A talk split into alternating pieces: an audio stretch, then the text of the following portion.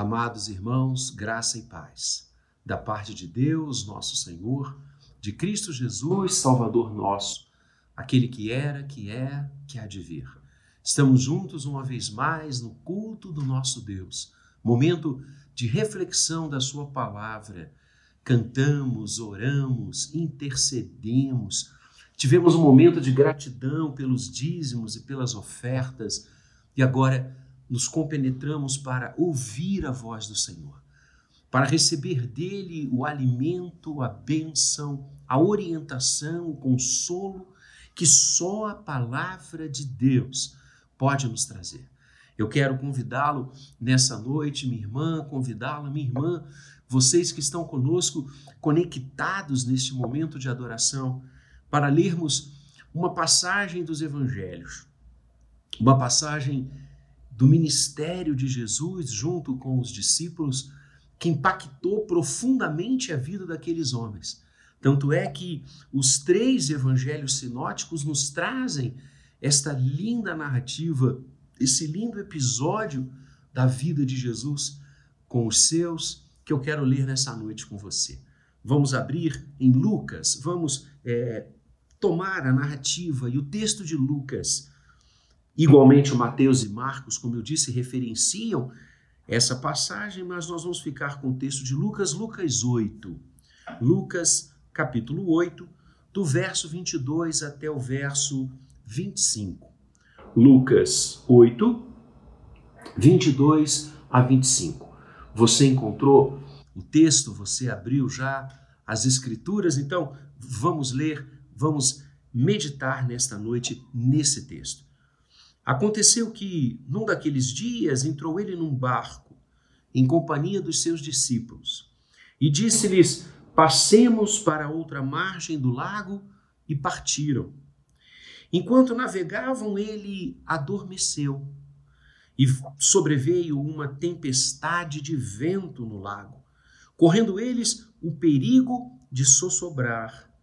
Chegando-se a ele, despertaram-no dizendo: Mestre, mestre, estamos perecendo. Despertando-se Jesus, repreendeu o vento e a fúria da água. Tudo cessou e veio a bonança. Então lhes disse: Onde está a vossa fé? Eles, possuídos de temor e admiração, diziam uns aos outros: Quem é este que até os ventos e as ondas repreendem e lhe obedecem. Deus abençoe a leitura da sua palavra. De fato, é uma passagem linda. Eu fico imaginando o impacto destes eventos do ministério de Jesus na vida dos apóstolos. Como os marcou, como os definiu. Afinal, eles estavam ao lado do Rei dos Reis, do Senhor dos Senhores. E essa passagem linda que eu convido você a estudar comigo nessa noite, nos apresenta algumas situações extremamente relevantes e condizentes com os momentos que eu e você estamos atravessando ao longo desta pandemia que já se faz tão, tão longa. Mas cremos e continuamos a crer que o Senhor que faz novas todas as coisas, que tem nos abençoado e conduzido, continuará a nos fortalecer para tudo enfrentarmos. E a vitória é daqueles que confiam em Cristo Jesus. Portanto, não tenhamos dúvida alguma de que a mão do Senhor está a nos proteger. Mas esta passagem, como eu disse, traz alguns é, eventos, algumas marcas, algumas é, situações que se adequam ao que a gente vive hoje. A primeira delas é que os perigos são reais. A primeira coisa que o texto nos ensina é que os perigos são verdadeiros. Eles não são uma impressão, eles não são uma forma de interpretar os fatos, eles existem e são muitas vezes causadores de medo, de ansiedade, de pavor. É isso que o texto nos ensina. Os apóstolos embarcaram com Jesus, os seus discípulos foram com ele em um barco, passando a outra margem do lago. Talvez aqui o lago de Genezaré, mar da Galileia, e partiram. Então, algo absolutamente normal e cotidiano daqueles dias. Uh, alguns eh, dos apóstolos eram pescadores, portanto, estavam acostumados a embarcar, a passar para outras margens, para vencer as águas de mares e lagos. E assim foi feito. E o que acontece? Durante a travessia, Jesus adormece, cansado dos seus afazeres ministeriais, logo atendendo uma gama enorme de pessoas. Os evangelhos dizem que eles não tinham tempo nem para dormir. Quantas vezes Jesus busca estar com seus discípulos num lugar tranquilo, num lugar calmo, e as multidões correm para ali, eh, vindo de todas as cidades, de todos os lugarejos, querendo ouvir Jesus, tocar em Jesus, aprender do Senhor. Ministério intenso. E Jesus, ali no barco com os seus discípulos, na boa travessia que se aparelhava, ele adormeceu. Ele adormeceu. E para e passo sobreveio aquele lugar uma forte tempestade. Os outros evangelhos dizem que os ventos eram muito fortes e a sensação é que o barco viraria. É exatamente isso que os discípulos expressam ao acordar o Senhor e ao dizer do perigo que eles estavam passando. O vento batia, a, a, o mar se crepitava, eles começavam a temer o que iria acontecer, encrespado que estava o mar. Então, queridos, essa é a primeira é, notícia que o texto nos traz, a primeira verdade que essa passagem se nos apresenta: que os perigos são verdadeiros. Como eu e você também enfrentamos tempestades, não é? Como eu e você enfrentamos ventos contrários. Como eu e você enfrentamos situações de perigo. Caramba, como eu disse há pouco, estamos atravessando essa pandemia, atravessando essa tempestade. Essa tempestade. Atravessamos momentos tão difíceis de saúde, em família, no trabalho. Muitas horas as forças parecem nos faltar, o chão parece se abrir. Ainda na semana passada, eu atendi um grande amigo cujo ente querido havia falecido, sua mãe, e ele, passando lá pelo Mackenzie, foi conversar comigo e ele dizia isso, Vladimir, o, meu chão parece que está aberto. Eu, eu estou sem, sem, sem chão para pisar. Meu coração está triste, sofrendo. Oramos juntos. E amados, os perigos são assim, verdadeiros momentos de grande dificuldade. Era isso que os apóstolos estavam passando. São momentos assim que eu e você também atravessamos. Quantas vezes nós queremos voltar o filme? Dá vontade, não dá? De voltar o filme para o momento anterior àquela tempestade. Talvez se os apóstolos pudessem voltar o filme eles não teriam embarcado naquele momento, eles, eles teriam aguardado em terra o vento forte, a chuva forte. Os perigos são reais. Mas deixe-me dizer a você que é exatamente esse ensino que as Escrituras trazem para nós em todos os seus livros, em momento algum, e preste atenção nisso, em momento algum, a Bíblia Sagrada é, nos encaminha para uma análise, uma certeza, uma convicção que as dificuldades não existem, que as coisas duras não acontecem, que o choro não se faz realidade. Não! Ao contrário, a Bíblia nos ensina desde o Gênesis que as horas de dificuldade são verdadeiras. No mundo tereis aflições, disse Jesus. O nosso Senhor nos dá a certeza de que enfrentamos e enfrentaremos horas difíceis. O livro mais antigo das Escrituras Sagradas, segundo a quase totalidade dos exegetas, dos historiadores, é o livro de Jó. E qual é a grande temática do livro de Jó? A, a, o olhar sobre o sofrimento do homem, a enfermidade que se abate sobre aquele homem e que o faz esmorecer. Seus amigos, sua esposa, lhe aconselham até a dar cabo da vida, para assim cessar o sofrimento. Portanto, reparem, o mais antigo livro da Bíblia já nos apresenta o drama do sofrimento, a realidade da dureza de situações difíceis que se nos apresentam ao longo da nossa vida. Esse é o primeiro ponto. As dificuldades são reais.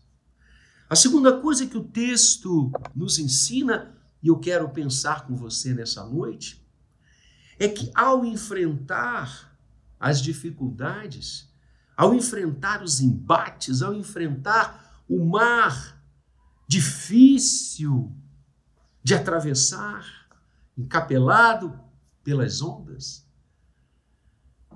Talvez nós possamos pensar, e muitos assim acham, que Deus está longe, que Ele está dormindo.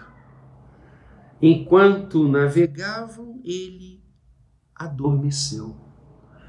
Muitos acham que o Senhor não se importa com o que estamos passando, vivendo, sofrendo ou enfrentando. Muitos há que acham que Deus deu corda na criação, como os relógios antigos, e eu trouxe essa imagem outro dia lá no púlpito da nossa igreja. Deu corda e foi embora, deixando-nos a sorte do vento, deixando-nos à guisa das tempestades, deixando-nos pela condução do acaso, abandonando-nos. Ah, meus amados, de forma nenhuma. O Senhor não dormita nem dorme. O Senhor não se esqueceu de nós. O Senhor jamais nos abandonará.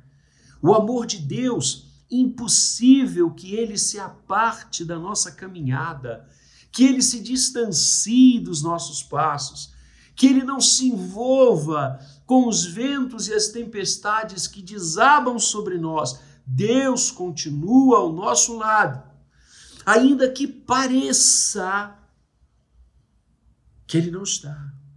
Ainda que pareça que o sofrimento, a dor e a lágrima dão o tom da música, ainda que pareça que as coisas são absolutamente fortes diante de nós e que nós somos como Davi perto de Golias.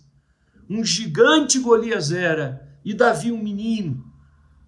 Parece-nos quantas vezes que ele deixou de nos querer.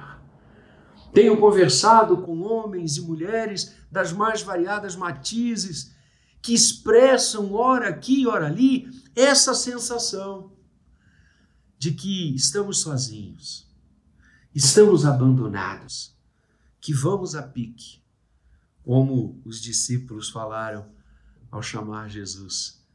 Estamos correndo perigo, estamos perecendo. O texto nos ensina que eles foram a Jesus. E aqui é a terceira situação que a passagem nos ensina. Eles foram a Jesus. O Senhor estava ali. O Senhor estava no barco. Eles despertam o Mestre, despertam o Senhor da vida, com os corações pulando de medo.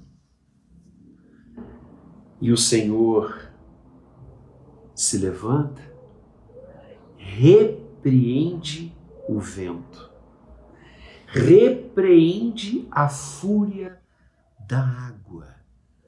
E é linda essa expressão de Lucas. Repreende o vento e a fúria da água. Ali estava o Criador do vento, o Criador das águas.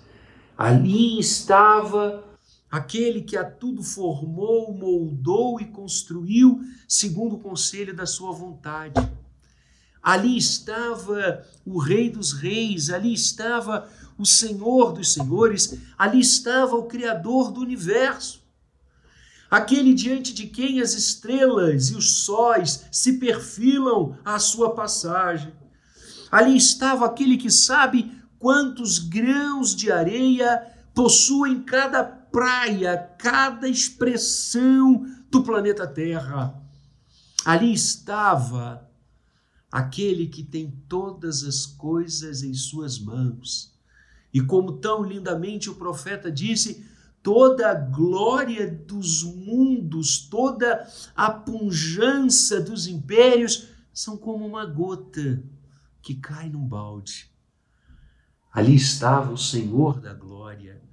E como o salmista pergunta: quem é o Rei da glória? O Senhor, forte e poderoso, ele é o Rei da glória. Ali estava ele, naquele barco cujo perigo era iminente, cuja morte cercava. Mas o Senhor estava ali e ele repreende o vento e a fúria da água. Ah, meus queridos, quando eu era bem jovenzinho, havia um cântico que nós amávamos expressar, que dizia exatamente sobre esta passagem. Quando Jesus está no barco, tudo vai muito bem. Quando Jesus está no barco, tudo vai muito bem. Os discípulos o acordam com o coração, como eu disse, em saltos, não de alegria, mas de preocupação. E o Senhor faz aquele mal cessar, aquela tempestade amainar. Ele faz com que aquela situação de risco, e essa era a maldade, não a tempestade, que é algo absolutamente normal, mas o perigo disso naquele momento na vida dos seus apóstolos.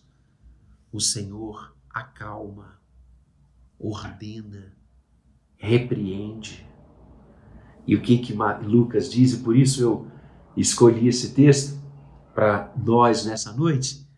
Lucas diz: tudo cessou e veio a bonança. Tudo cessou e veio a bonança. Se os perigos são reais, e se ao enfrentá-los muitas vezes as pessoas pensam que Deus está longe, a presença dele mostra que o seu amor é sem igual. A sua presença mostra que o seu amor é sem igual.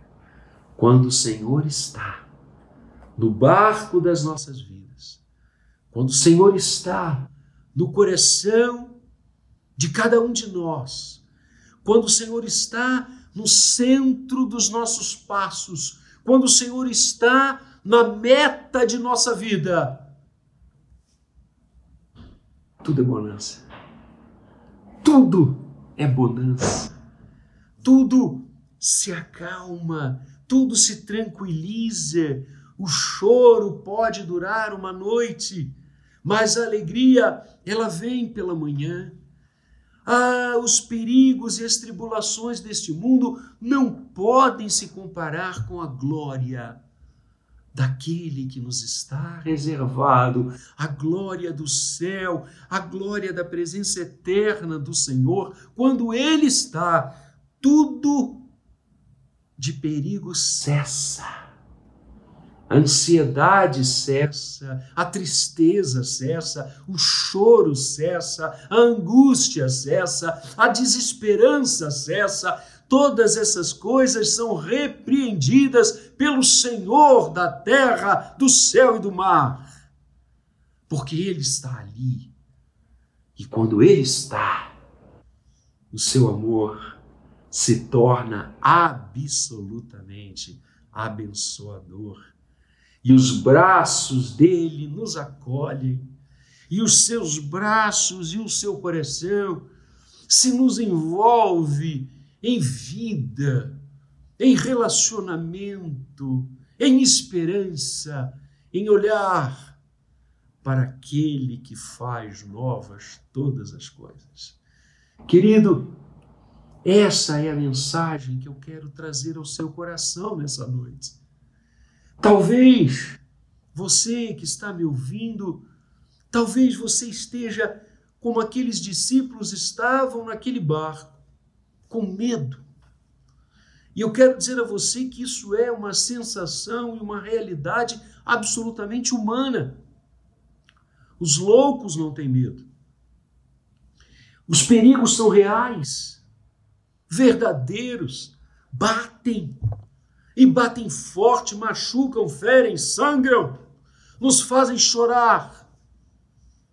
Talvez você esteja atravessando um vale nessa hora escuro, tão escuro como a sombra da morte, mas deixe-me dizer algo a você, algo que eu creio com todas as minhas forças: o Senhor não nos deixou e nunca nos deixará. O Senhor está lá no vale, o Senhor está na sua dor, o Senhor está no seu sofrimento, o Senhor está na sua lágrima, o Senhor está no sangue que jorra, o Senhor nos ama e o seu amor repreende o mar e a fúria das ondas. O seu amor repreende o vento. O seu amor nos faz atravessar a pé enxuto pelas horas difíceis desta vida, porque Ele nos ama.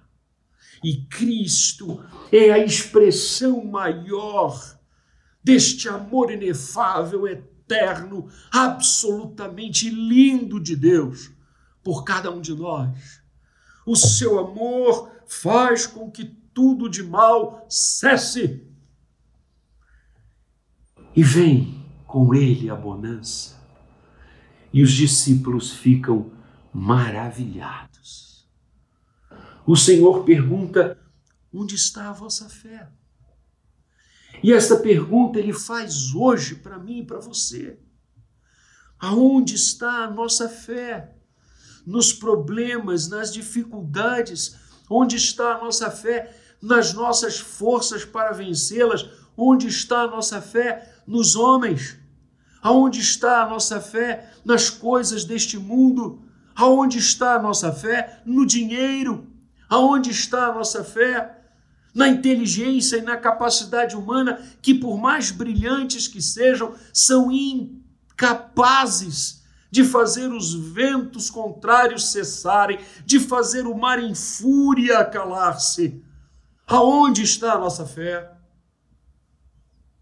A nossa fé deve estar única exclusivamente naquele que morreu e ressuscitou naquele que foi ao madeiro por nós, que verteu o seu sangue, que entregou a sua vida para nos salvar.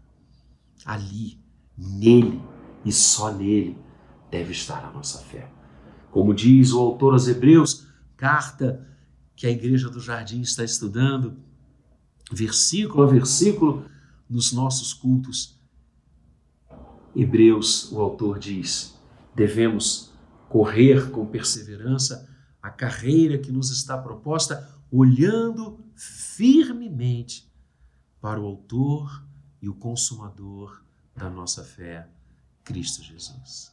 Ah, meus queridos, e é nele, aquele que os discípulos admirados dizem uns aos outros: Quem é este?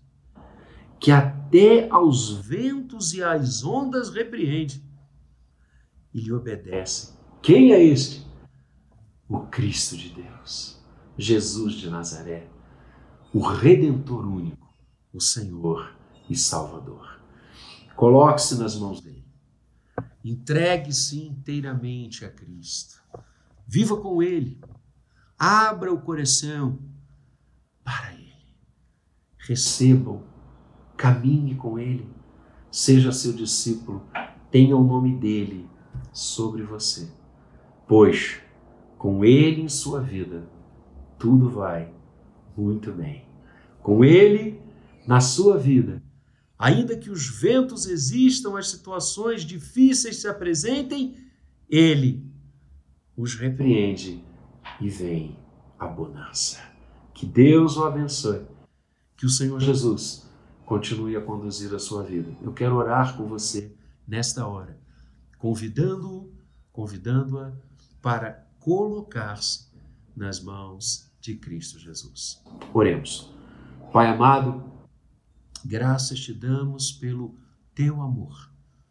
Amor eterno, sem igual, amor incondicional, que nos quer, que nos traz a ti, que nos leva à tua presença, que nos conduz neste mundo que o Senhor criou e fez, mas que tantos perigos atravessamos e enfrentamos.